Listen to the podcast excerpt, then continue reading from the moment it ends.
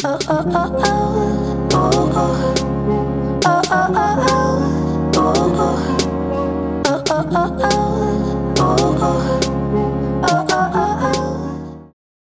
我是凯利哥。我刚刚又上完了一堂呃课程，然后今天的课程主要是演说的课程。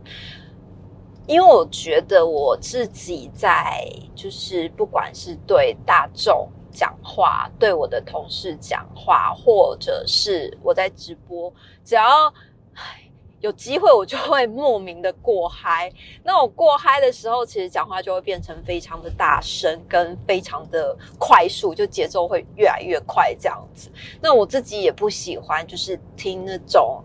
音频很高，或者是很吵的节目，或者是你可能讲话真的快到我没有办法消化，所以我就一直不断的在调整我讲话的速度。之前我还尝试过，就是哎，我讲话速度好像太快了，是不是应该要慢一点？那我发现，就是我自己讲话很慢的时候，第一是很奶流，然后第二是那种自己听起来的音档也不会觉得很愉快。所以我就一直很想在这方面去做一个调整。我说我不会调成不是我的样子啊，当然我也不可能变成一个很温柔的人，或者是讲话突然嗯很慢或者是什么，也不太可能，因为我还是得保有我我原本的风格嘛。那我只是想说，就是这几年不断的听演讲的课程，或者是有一些。包括我去上经理管管理的课的时候，有一些讲师，他们其实有一些讲师讲的很好，有一些讲师呢讲不好，我通都有做记录，就是那是一个暗黑笔记本，我会把讲者的一些优缺点记录下来。那我也提醒我自己，就是在这些人的优缺点上面，我自己的个性我应该要做什么调整。结果我今天就报名了一个演说的。课程就是公众演讲的课，那这个公众演讲的课从早上九点上到五点多吧，就是也是一整天的课，真的上完好累。但是结束之后，我我报名那么多课程哦，我今天结业的时候领到了结业，不过就是六七个小时。结业的时候呢，我领到了一张证书，然后证书就告诉我说：“哎，你完成了受训，这样子。”哎，这是我。这么久以来上完课，然后第一次领到一张证书，诶我距离前一张领到证书的时刻是呃好几年前吧，应该有五年了，在台北清迈去参加最长的 Skyline 的 滑完整个 Skyline 大概是五五个小时左右，就在山林山林里面森林里当泰山。用绳索滑来滑去。那一次的课程，我跟小鹿一起去。小鹿那时候大班要升小一，然后我就我们两个就一起去参加那个 Skyline，在山里当泰山这样滑来滑去。结业的时候，我也领到一张证书，这是距离我目前为止最近的证书。然后今天又领到一张结业证书，这样。那今天的课程呢？我觉得。呃，还蛮有趣的。老师大概在七个小时里面，他除了演说的技巧之外，其实有一半的时间是在着重于做简报这一块。因为我自己也很不会做简报，包括 PPT，尤其是我以前的我以前的工作其实是很需要用 PPT 的。但那你常常在用那些工具的时候，你会很熟。可是我离开职场，其实已经大概十年左右的时间了。这十年等于说。呃，第一，我不太接演讲的案子；第二是，其实我还蛮少有公众演说的机会，是需要让我去做 PPT，还有我其实根本不提案的。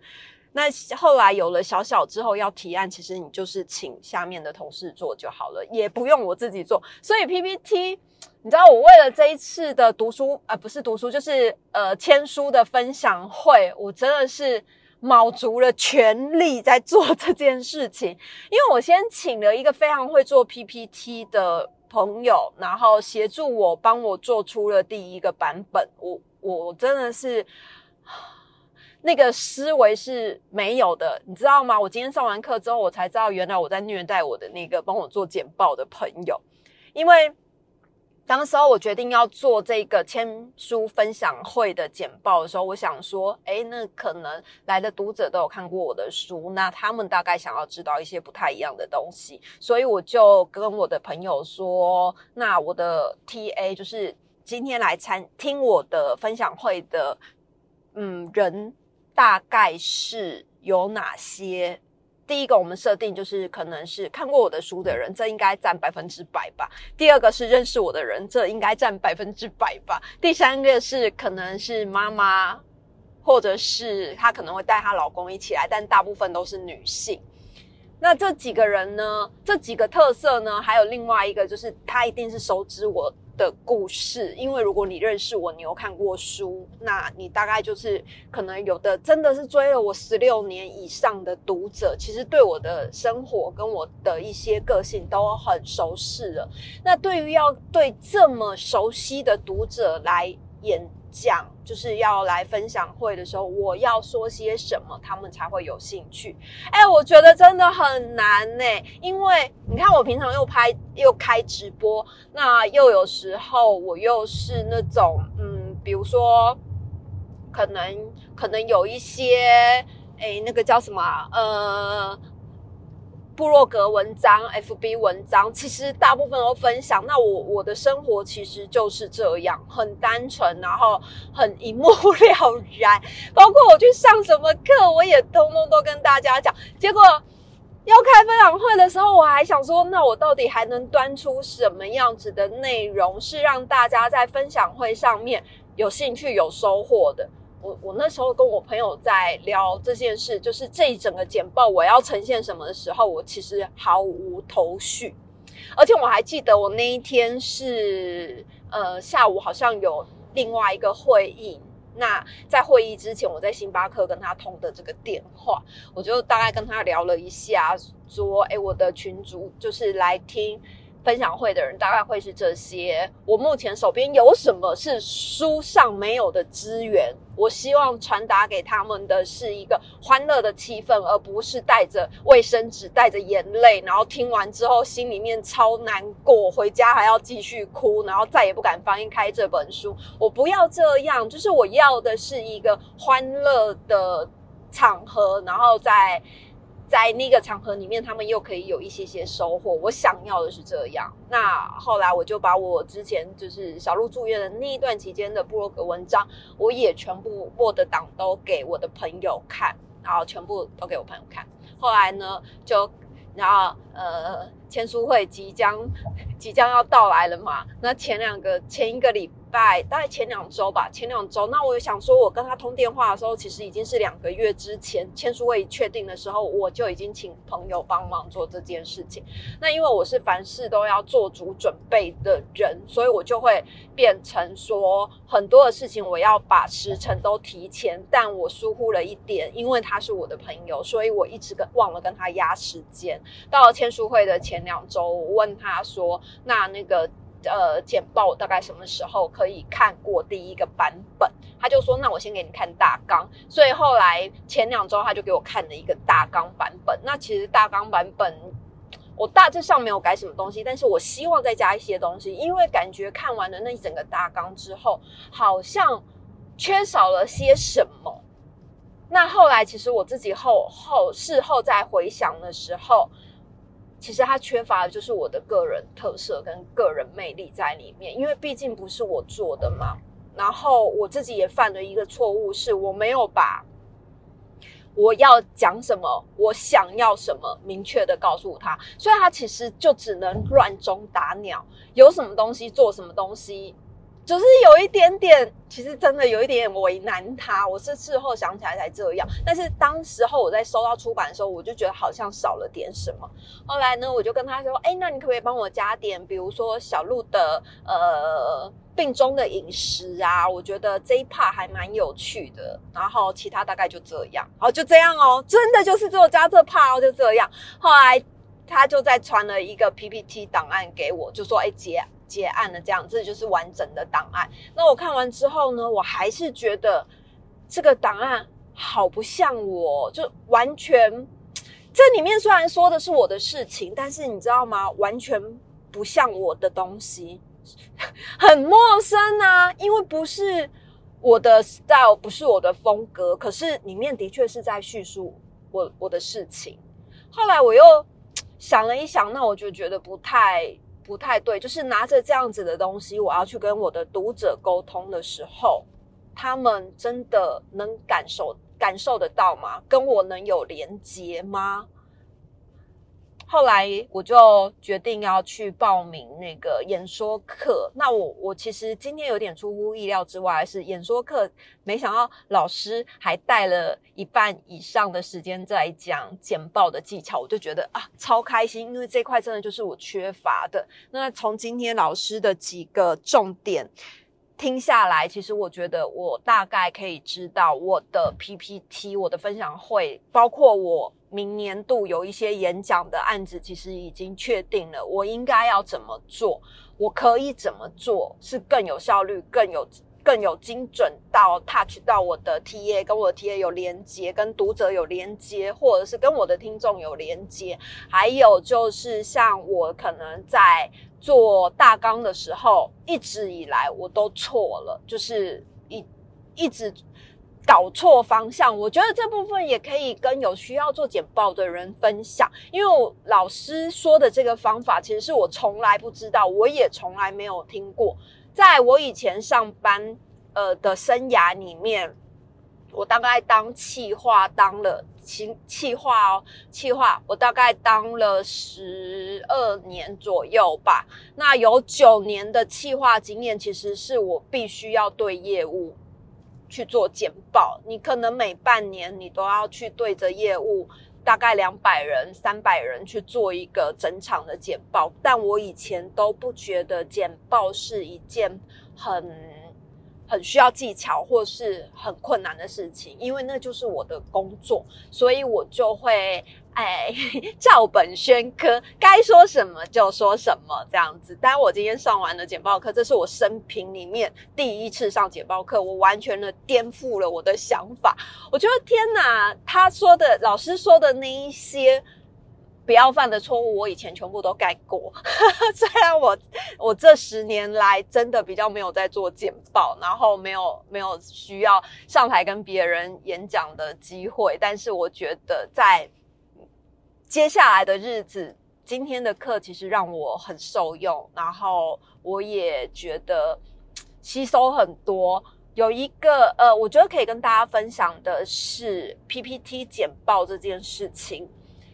很多人都觉得我要做一个简报，或我要做一个演说，我要做一个分享会，我就必须要先打开 PowerPoint，然后要开始做我的简报。我不知道大家是这样吗？我是哎，我就是以前回想起我在帮业务做教育训练的时候，我接收到一个任务，这任务可能是要 demo 我们下半年度的，假设说，呃，app 的新功能好了，app 的新功能，那我就会假设我接收到这个任务，那我下礼拜要对两百个业务做。下半年度的有一个 A P P 的新功能，那我一定就是打开 PowerPoint，然后从第一页开始做好。第一页我们我就一定会写说，哎，什么下半年度 Apple 什么展演或 Demo 这样子，然后主讲人是谁谁谁，然后就就这样。然后第二页开始就啪啪啪啪简报。那简报里面呢，除了五颜六色之外，还要有很多的小动画，咻咻咻咻飞来飞去，有没有？飞到。有时候自己在简报在台上的时候，都按到哪里都不知道。真的啊，我以前就是这样啊。我不晓得你们做简报会不会这样，因为有一阵子我还蛮以动画为乐趣，就是我会设计非常多有的没的哦。殊不知台下的业务根本没反应，好不好？你们在那边咻咻咻，真的没有反应。那我这几年听了很多的。呃，演讲的课程，然后包括很多传达力的课程，其实所有的讲师简报都是干干净净的，能不要有动画就不要有动画。老师今天也有提到，能不要动画就不要有动画，为什么？为了防止出错。如果你在两三百个人的场合里面按到，就是自己也都不知道去哪里了，那不是很糗吗？对，那很多人的习惯其实就是跟我一样，先打开 PPT 嘛，我们我们要做就是先这样嘛，一页一页做下来，一页一页做下来，然后不够的再回头加，或做到一半发现，哎，这不对不对，好，那我们再回头加一些其他的东西。其实真的就是这样啊，每个人其实大部分百分之八九十以上的人都是都是这样子的吧，应该是吧？好。然后今天老师呢，他教了一招他的方法，我觉得很很实用，然后我立刻就用了。他说呢，其实呃，PowerPoint 的简报呢，最一开始，请你用九张九张简报，九张简报来说，第一张一定就是首页嘛。那首页你可能就是你今天要演讲的主题、时间、地点、人。这一定要写，省得人家根本不知道你是谁，时间、地点跟演讲者是谁，然后题目是什么。第二张 PPT 呢，你可以先做，先做目录页。假设你今天要去提案，或者是你今天要讲一个比较严肃的东西、严肃的演说，那你第二页可以做一个目录页。那如果呃你的目录页就是呃你不是一个很很正。正，也不能说正式，不是一个太严肃的演说的话，第二页其实你就可以做一些别的，就是比如说像是比较破冰的，或是自我介绍等等的，就第二页可以做这件事。那再来呢，还有九页九页嘛，我刚刚先说分九页嘛，那这九页里面呢，两页已经一个目录，一个自我介绍，或者是呃一个首页，然后一个目录或自我介绍，两页已经没了。然后呢，三到六页，请你做。正题、正文，什么叫正文？就是你要对大家讲的主题，你要讲的主题。然后第七页你可以穿插一点过场。那接着两页呢啊，不不不不啊，我讲我讲错了啦，就是重来重来，reset，哈哈重来。好，就是第一页你是首页嘛，第二页你可能是目录或自我介绍，接着两页呢你是讲。主题、主题性正文、主题性的东西两页，然后呃第六页你可以做过场，然后七八再做主题，第九页做结论、结尾，这样结论、结尾就一共九页。那这九页呢，当然不是你的 PPT 里面只能做九页，而是要看你的时间长短。你可能今天只有十分钟，那九页也够了。然后它的拆分计计。技巧就是这样，就是要有首页，要结尾，这是非常的重要。不然你讲完了，人家都不知道你讲完了。那再来呢？他还有一个法则，他就说开 PowerPoint 做 PPT 简报是最后一个步骤。然后听到这里，我就一惊，我就说：“嘿，怎么会这样？”通常。做 PPT 不就接收任务，就是要打开 PPT 开始做简报吗？不是吗？是吧？但是老师竟然说它是最后一个步骤，为什么？它的第一个步骤会先把 A4 的纸，就是影印纸那种 A 四大小的纸，折成四等份，四等份之后把它裁开来，你请你裁出九张，九张，然后呢？这每一张纸的大小大概就是 PPT 的十六比九的等比例，差不多范围就是这样子。所以你你裁成了九张，九张内容里面呢，第一张首页，请你写上首页。那首页你就是你的主题跟演讲人这个好，不管它。第二页呢，就是看你是要目录或者是要。那个呃，自我介绍这个也可以，这个可以当 U B 的。再来是正文的部分，跟过场的部分，还有结论的部分，请你在纸上面写下你这一场演讲或是分享会要讲的重点。一张纸讲一件事，我觉得这个也还蛮给我帮当头棒喝。为什么？就是我觉得呃，在。在一张简报里面呢，通常我会想要塞很多的东西，我又希望你知道 A，我也希望你知道 B，所以呢，在一一张简报里面，我以前常犯的错误就是一二三四五通通都塞在里面，然后有非常多的动画飞来飞去干嘛的。但是老师说，一张简一张纸，刚刚裁成的那九张纸的每一个正文里面，一张纸就是一个主题。那如果你今天有二十分钟，甚至是一个小时的话，你再从那一张纸里面再去做子项目的延伸，这样你在定题目的时候，或是你在拆解你的主题要对你的读者沟通的时候，就会非常的快速，而且会很聚焦。那老师有说，就是。你讲话除了要有逻辑性之外，你也必须不偏离主题，因为有可能像我自己的个性就是很常被砍雷找，可能讲 A 讲一讲 A，有人问我问题，我就讲到 B，然后讲完 B 之后，我就哎讲到 C，然后讲到 C 之后，我就忘了 A 在讲什么。我自己的毛病就是这样啊。那老师就说你在做那些就是呃主题收放的时候，必须要很。很有逻辑性，而且你必须要绕着那个主题在讲。若是有人问了不太相关的问题，你也可以选择跟他说会后再回答，就是要把主题说在一个范围里面。这样他说有限制才有自由，哎，好有道理哦。然后老师今天还有讲到一个，我觉得还蛮。蛮好的技巧是，他觉得，呃，当众演说跟做简报这件事情，其实你就是要跟你的听众沟通。那当你的听众，你要先搞清楚你的听众，因为老师在这一场这一场呃今天的这个演讲里面，大概有十二个人而已，就是一个很小班制的、很精简的。老师在我们去上课之前调查过每一个人的背景。所以他大概知道每一个人的公司是在做什么。那因为是十二个人，他可以这样。但是如果今天是两千人怎么办？我觉得那你根本不可能一个一个调查，所以你必须要非常的契合你讲的主题。他还有提到一个，我觉得还蛮有趣的，因为这一题我猜对了，我感到很开心。这样子，他说呢。呃，如果你今天沟通的对象啊，他说简报其实最重要，跟呃公众演说最重要一个部分，就是要用听众的语言沟通他们听不懂的事，要用听众的语言沟通他们听不懂的事，因为像假设今天我们要推广的是。AR 跟 B R 这两个科技新品，但是沟通的对象是七十岁的老人，请问你要怎么沟通？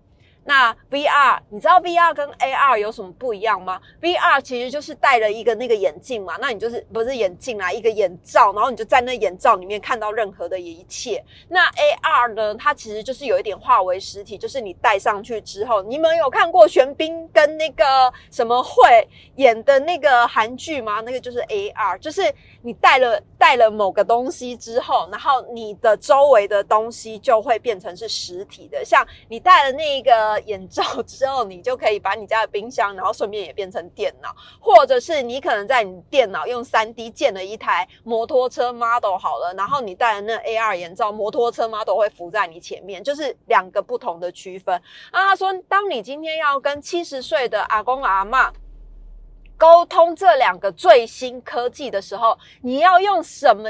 他们知道的语言来对他们沟通这最新的科技，然后他就说，呃，AR 就是戴上眼罩这件事情，然后我就举手，我说说，我我我我知道，那个关洛音，老师就说，对，关若英非常好，对我就答对了标准答案，你知道吗？然后我就超开心，然后他说，那 AR 呢？A R A R，我们要翻译成那个阿公阿妈听得懂的语言是，然后全场又一片寂静，这样子就是不太不太了解，就是 A A R 我们应该要转换成什么形式？然后老师老师有说 A R 要转换成什么？要转换成什么形式？但是我忘记了，我抄在我的笔记本里面，但是笔记本现在不在我的手上，所以我忘记了。但是 A A R 部分，因为我答对嘛，所以我就觉得超开心。那还有像是今天很哦，我觉得就是。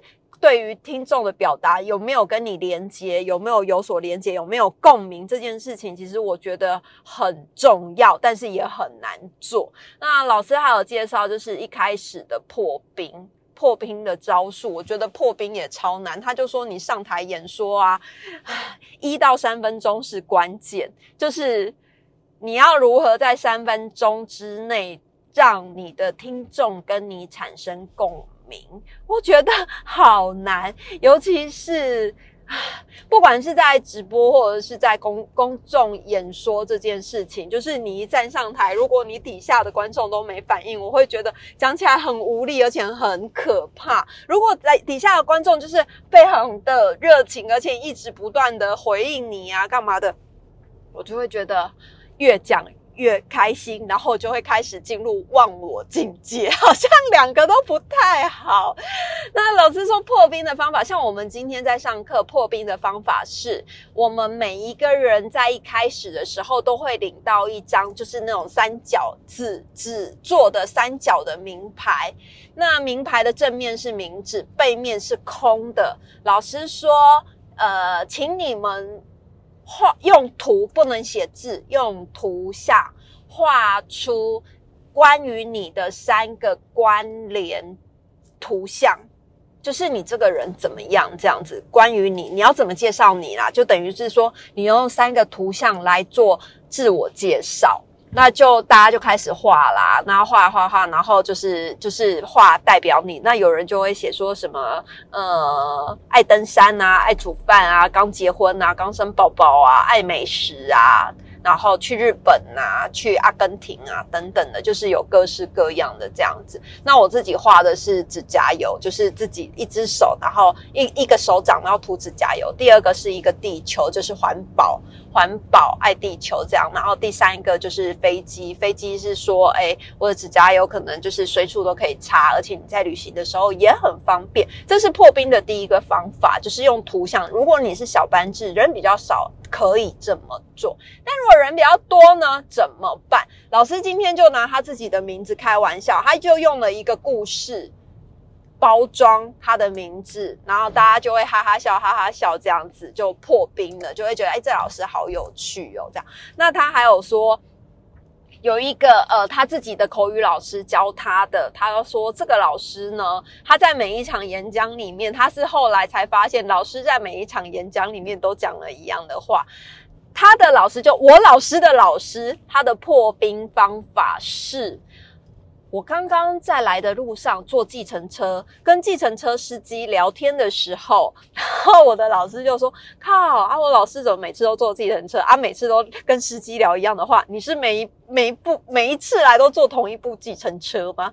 就很好笑啊！那他说还有一个梗呢，他也觉得很棒，他就说：嗯，他老师就告诉他：哎呀。”我昨天在跟我儿子聊天，我儿子跟我说他不读书了，你们说说看怎么办？我就问他说：“你为什么不读书了呢？”我儿子就告诉我：“读书要缴学费，所以我要加入黑社会。加入黑社会之后，有权有势有地位，睡觉。”不是，他就说晚上还有没陪睡，然后他就觉得天哪，这也太好笑了吧！就是。哎，当然，怎么你明明知道他是在鬼扯胡扯啊，但是你就会觉得哎，好好笑，哦，然后就破冰了这样子。我觉得这个梗我之前也听过，因为我觉得还蛮有趣的，所以之前就是有一些演说老师比较有趣的技巧呢，我就会稍微的把它记下来。那你把它记下来之后呢，其实我觉得以后就会变成很受用，而且我觉得这几年其实这样子听下来啊，你就会真的是很。很该怎么讲，就是会很认真的在做这件事情，然后也会收集更多情报。那刚回到刚刚，我有说到，就是那个 AR 跟 VR 的这个解释啊，那了。刚刚老师就有说，其实 V R V R 就是那个我猜对的嘛，观落音这件事。那 A R 呢，老师其实就把它解释成阴阳眼。就 是我觉得，因为我没有研究阴阳眼，所以我其实不太知道阴阳眼是什么，是是干嘛啦。但是其实如果对于七十岁以上的老人家，这个沟通方式是有效的话，其实会对很多的呃听众来讲，其实这个。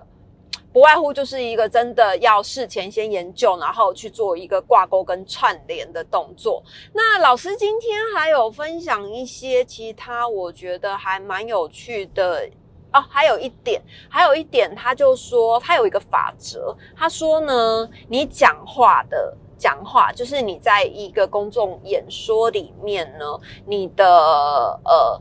声音，哎，这个简报内容，简报内容是占了五 percent，还七 percent，七 percent，简报内容占了七 percent，然后你讲话的语调跟肢体表达占了九十三 percent，所以呢，在你这个简报成功或是不成功，其实。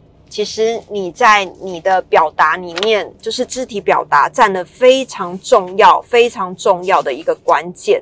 那我觉得老师今天他还有提到，像是呃金字塔原理跟 Missy 理论这样子。那这两个其实呃金字塔原理，他就说你在讲话的时候，其实你的心里面要有一个金字塔，非常的一个金字塔。那金字塔在在你的心里面的时候，其实你会比较哦，怎么听了比较会会绕着它的那个轴心在走，比较不会偏题。那还有加上哦结论，他说结论非常的重要，尤其是你在简报的最后一章，你可以做。谢谢聆听，或谢谢，或者是诶下台一鞠躬等等的都可以。就是你不要突然就啪就结束了，然后没有人知道你到底讲结束了没。可能有的人还以为还有还有后续，但是 也有些人就根本不知道你讲完了没呀。所以他就说最后一个最后一张 PPT，当你讲完的时候，一定要有一个 ending。我觉得真的。剪报技巧、声音技巧、肢体技巧，好多要学哦！而且真的其实还蛮难的，因为像是声音语调的部分啊，老师他就会建议你要有阴阳顿挫。但你知道我这个人讲话很快的时候，就会口齿不清，尤其是过嗨啊！老师今天还有讲到一点，他就说：哎，你在公开演说的时候。热情就是那个嗨度，嗨度要是比一般正常的三倍，嗨度自嗨的程度，因为你可能底下的人不会跟你有互动的时候，你就要自己自嗨嘛。就是在那个演说的时候，你的嗨度是自嗨度要三倍，跟一般正常比三倍。那你在直播的时候呢，要十倍。